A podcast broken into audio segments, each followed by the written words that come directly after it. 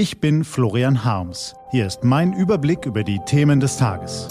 T-Online Tagesanbruch. Was heute wichtig ist, Freitag, 2. Juli 2021. Plastik flutet die Ozeane und verschärft weltweit die Umweltprobleme. Wir ersticken an unserem eigenen Müll. Jetzt zieht die EU die Notbremse mit Folgen für alle Bürger. Gelesen von Till Schibitz. Die schleichende Seuche. Er liegt auf Berggipfeln, in Wüsten und in der Arktis. Er treibt in Ozeanen, steckt im Trinkwasser und schwebt in winzigen Partikeln durch die Luft. Er ist überall. Er verschandelt unseren Globus und daran ändert sich auch nichts, wenn wir brav gelbe Säcke befüllen. Der Plastikmüll zählt zu den größten Umweltproblemen unserer Zeit und wir Europäer sind maßgeblich mitverantwortlich dafür. Trinkflaschen, Joghurtbecher, Zahnpastatuben und unzählige weitere Verpackungen, Kleidungsstücke und Produktteilchen aus unserer Wegwerfgesellschaft vermüllen den Planeten, rauben Tieren ihren Lebensraum und vielen Menschen die Gesundheit. Meerestiere schlucken die Teilchen und verenden qualvoll. Durch den Pazifik treiben riesige Müllinseln. Bis zu 50 Millionen Tonnen Plastik fanden sich schon 2016 in der Natur. Bis 2025 dürfte sich diese Menge verdoppeln, haben Forscher in einer gestern Abend veröffentlichten Studie prognostiziert. Plastik ist tief in unsere Gesellschaft verwurzelt, sagt der Chemiker Matthew McLeod von der Universität Stockholm. Es sickert überall in die Umwelt, selbst in Ländern mit einer guten Infrastruktur für die Abfallbehandlung. Obwohl das Umweltbewusstsein in den vergangenen Jahren deutlich gewachsen sei, werde das Müllproblem immer größer. Das Plastik töte ganze Arten, beeinträchtige den Kohlenstoffwechsel in den Meeren und beschleunige so letztendlich auch die Klimakrise.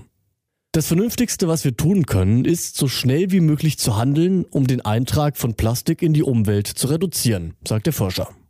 Europa hat lange gebraucht, um die Warnrufe der Wissenschaft ernst zu nehmen, aber nun wird gehandelt. Ab morgen ist in der gesamten EU die Herstellung von Besteck, Geschirr und Trinkhalmen aus Plastik verboten.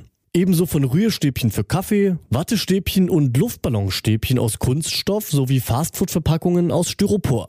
Es ist ein Einschnitt in unsere Bequemlichkeit. Es kann helfen, aber es wird nicht ausreichen. Weiterhin erlaubt bleiben diverse andere Wegwerfprodukte aus Plastik, wie beispielsweise Getränkebecher.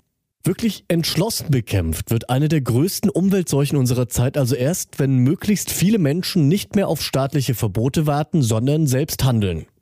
Wie auch Sie Plastik beim Einkaufen oder auf Reisen vermeiden können, das können Sie ganz einfach nachlesen auf t-online.de.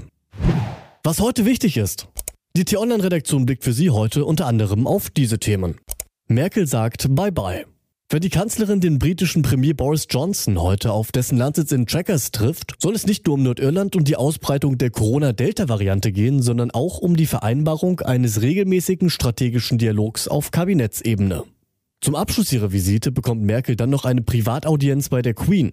Eine Ehre, über die sie sich sehr freue, hieß es aus Berlin. Neuer Boss fürs ZDF.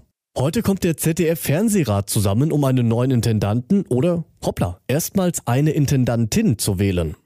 Für die Nachfolge von Thomas Beluth bewerben sich der ZDF-Programmdirektor Norbert Himmler und die Leiterin des ARD-Hauptstadtstudios Tina Hassel. Das Duell ist spannend. Hier der im eigenen Haus vernetzte Manager, der als Kandidat des konservativ-bürgerlichen Freundeskreises gilt.